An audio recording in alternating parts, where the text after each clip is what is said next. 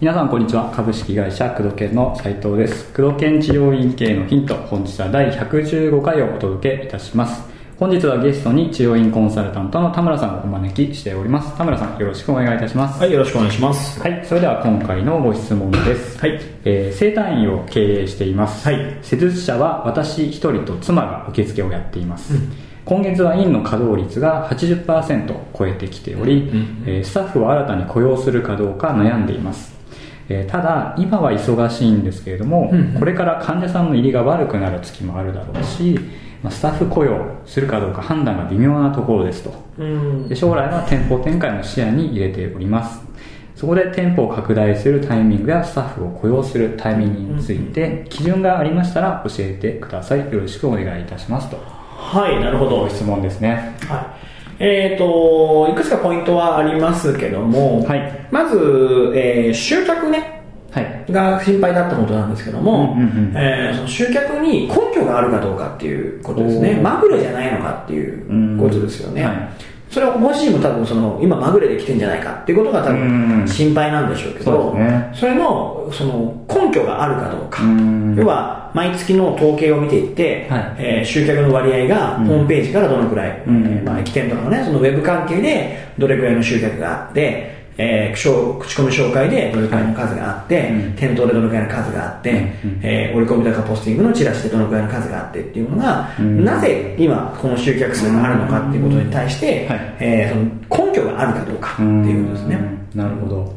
これじゃあもう単純にたまたまかもしれないというかそうです。ね。まあ、いただいてる文章だけではちょっと判断つかないところでもあるんですけど、うんそれがまず一つと、うん。あと季節変動費を取るっていうことですね。はい。もう、えー、とその書き方だと、まあ、何年かやってらっしゃるようなそうですね。あの意味、感じなので、雰囲気なので、うんうんえー過去のデータを見ていったら、うん。新幹線のこの、患者さんの、はい。あの入りの流れっていうのが多うんうん分あると思うんです。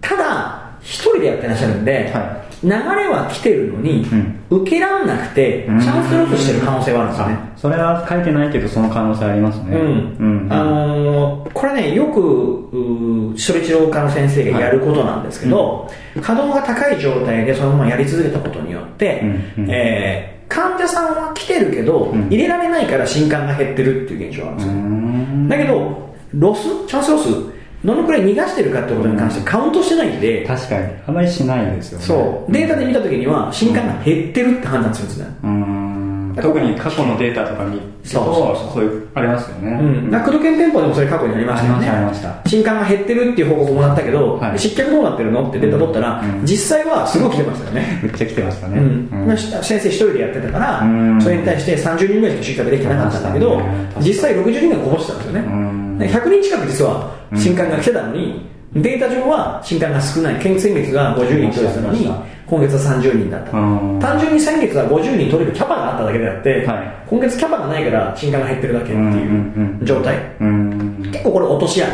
なるほど。としてある状況なので、うんこのやっぱそのロスをどのくらい、チャンスロスをどのくらいしてるのかっていうことですよね。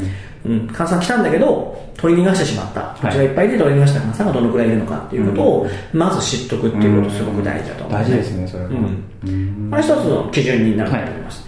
で、えー一つ言えるのは、はい。人を入れてマイナスになることってほとんどないんですよ。うん。これはこの先生の今の状況でってことですか？いや、ほとんどの、ほほぼ全ての先生。ほうが、多分一人でやってて、すっごい暇だったら話別なんですけどうんうんうん、一人でやってて、ある程度売り上げ立ってる、えーまあ、50万とかはい。から80万ぐらいの売り上げ立ってる、やっていけるぐらいの売り上げ立ってるんだったら、はい。えーこれ前も言った、だから別のコンテンツか何かで言ったかもしれないんですけど、はい。えー治療院経営って、スタッフが一人でも二人でもうん。固定費って実はあんま変わんないんですよ。うん。家賃とかうん。水道光熱費って箱の大きさが同じだったらはい。基本的に変わんないんですよ。ね。確かに。ううん。んでそこに対してうん、給料分以上の売り上げが上げれる状態であればう、ん。人を入れたら絶対プラスなんです。確かに。確かに。単純にそうですね。そう。絶対利益は上がるんです。うん。うん。でメリットの方が大きいうんですね。それを念頭に置いといてもらうってことが、はい。えーある必要なんですけども、はいでその上で、えーじゃあ給料いくらなんだと。うんで、今言ったチャンスロスが何人いるんだと。うんうんうんでそれに対して、1人当たりの LTV ですね。はい顧客1人獲得したあたりに対して、うんえーいくらの障害顧客単価ですよねうん。その換算が1人が、えー新規で来院されてから来なくなるまでにはいいくらの単価を落としていただいているのかっていうことですねはい。これを知っておくってことうんですね。そうすると、ロスした新刊の数うん。かけるはい。LTV を出すと、いくらの売り上げが失われてるかってことが分かるわけですよね。分かりますね。まあ、もっと正確に見ると月間 LTV っていうのを見ておくといいですうね。ん。あの、ずっとの、本当の意味での LTV じゃなくて、月間 LTV、うん。獲得してから1ヶ月以内にいくらぐらいの売り上げを立ててもらえるのかことですね。これ顧客管理ソフトとか入れてるとそういうの出てきますから、うん。1ヶ月あたりの LTV とか出せたりするものありますから、はい。それで見てもらって、まあ、計算してもいいと思うし、うん。単価いくら何回、1ヶ月に平均何回来るとかって調べてもらうとうん、出てくると思うんですよ。平均、新幹線の平均ライン回数で調べれると思うので、うん。調べといて、で、実際問題、そのうちの治療院の1人当たりの1回当たりの顧客単価。はい。っていうのがいくらだってことを計算しておくと、平均 LTV、新規患者さんの平均月間 LTV がえーいくらぐらいですっていう数字が出てくると思うので、うんでじゃあ1万円が、えー月間 LTV1 万円ですと。うんうん。1万円に対して、えー、失脚が20人いました。チャンス要素が20回ありました。そしたら20万の売り上げが失われてるわけなんで、一人、まあ、例えば20万以下の、はい。えー給料、まあ、ちょっと安すぎますけどね、うんうん。えー20万以下の給料の人間だったら入れてもいいよねっていう計算になってくるわけですね。不安がその根拠になってくると、そうです。だいぶなくなってきますね。うんん。で、チャンスロスしてる状態が3ヶ月半年続くと、関西パクって減りますからね。あーあ、あそこはもう予約取れない予約が取れないっていう風になってくるんで、それでプラスに持っていける時もありますけど、ん多くの場合は、もうあそこ予約取れないから別に行くわっていううん。感じになるんで、うんすっごい取り抜けた力を持ってる先生で予約がいっぱいなんだったら OK なんですけど、はいそうでもないのに予約がいっぱいになっちゃってる先生って、うん別に他のよそよそ行ってもそんなに変わんないからよそ行っちゃおうって話になるんで、なりますね。ここは要注意うん。ですね。なるほど。うん、でプラスで言うと稼働率が80%の状態絶対良くないですねああ、これはもう先生の身体的にも、体力的な問題もありますし、はい。えーとね、必然的に患者さんとのはいコミュニ,、あー。コミュニケーションの時間が減る。時間が減ってる可能性があるんですね。うん。80%ってことはもう次から次に患者さん来てる状態だと思うんで、80%なんでほぼほぼ治療してる状態だと思うんですよ。一日中って感じですね。うん。えーっと80%ってことはえーっとどのくらいだ？20%だから、まあ、1日8時間480分だとして、8割うん。え、っとすると、えー2割、2割引くだけでも 48×2 でしょ ?48×2 だから、まあ100分ないぐらいですよね。90何分 ?96 分か。すごいですね。うん。ぐらいしか空いてないっていうことなんで、だから370分とかそのぐらいはもう成立してる状態なんで、ほぼほぼ成立してる状態ってことですよね。大変ですね。うん、1人当たりの成立時間が何何分ぐらいなのかによってもちょっとこれ変わってくると思うんですけど、はいえーまあ、30分治療なんだとした場合に、うん300分十何人見てるわけですよね、うんでそういったあの施術のと施術の合間が十何回あるってことじゃないですか、うんうんうんそれを積み重ねていって100分ないってことなんで、うんそうすると1人の患者さんに対してのインターバルが10分ないってことなんですようん。うん。あのお見送りとはい。お迎え入れのところで10分取ってないってことなんで、おそらく一人の患者さんに対して、うんその施術外の時間で接してる時間が3分ぐらいしかないってことなんですよ。そっか。そうすると、でも患者さんもちょっと寂しかったりとか。そうそうそうそうコミュニケーションが足んなくなってくるんでうん。うん、そうすると、やっぱ患者さんの満足度って下がってくるんで、よそに流れるってことはありますよね。うんもうじゃあ早く施術者雇用して、やっうん。ぱりその脱出していかないとですよね。そうですね。うんまあ、稼働率が、一つ稼働率が70%超えてる状態っていうのはうん、雇用した方がいいですよっていう状態って言えると思います。うん。が一つ。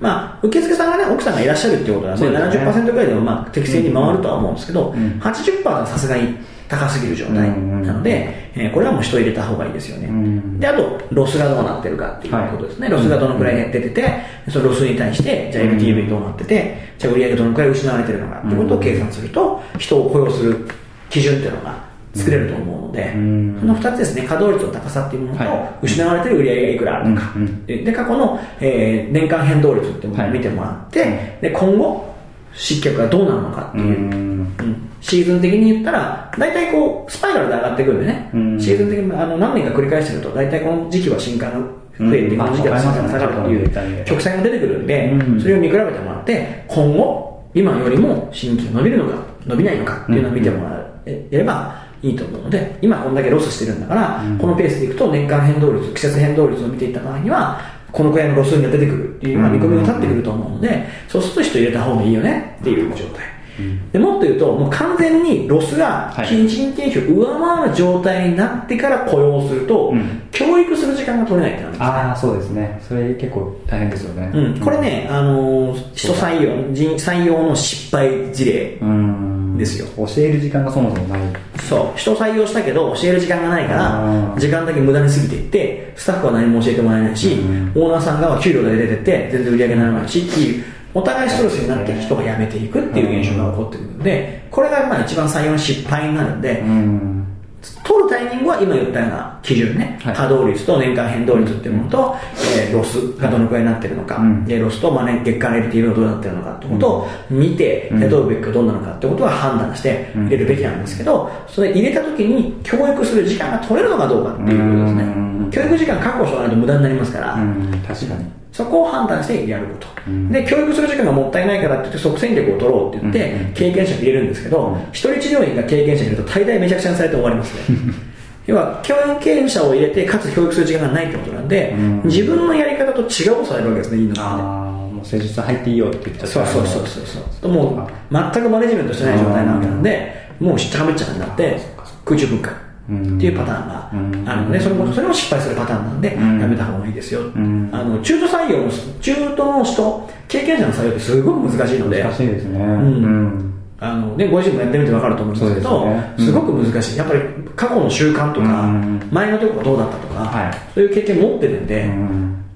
文化が違うんでね、うんうんその文化と文化がぶつかるのとこれイコール戦争ですから確院内で戦争が発生するっていうことになりますから、ん。文化と文化がぶつかるときどっちが正しいってないんですよ俺、うん。お互い正しいと思ってやってるわけそうそうそう、ねでもその場合にはもう戦争にしかならないんで、ん。だから入れる前には、えーその自分のところの文化はこうですっていう明文化も必要だし、うん。うん。準備しとかなきゃいけないことはいっぱいありますよ、まあ、それはちょっと話すと長くなるんでね、うん。それはまた別の機会にお話しできればというふうに思います。なるほどということで、えー、工藤健治療院系のヒントをお届けしてまいりました。田野さんありがとうございました。ありがとうございました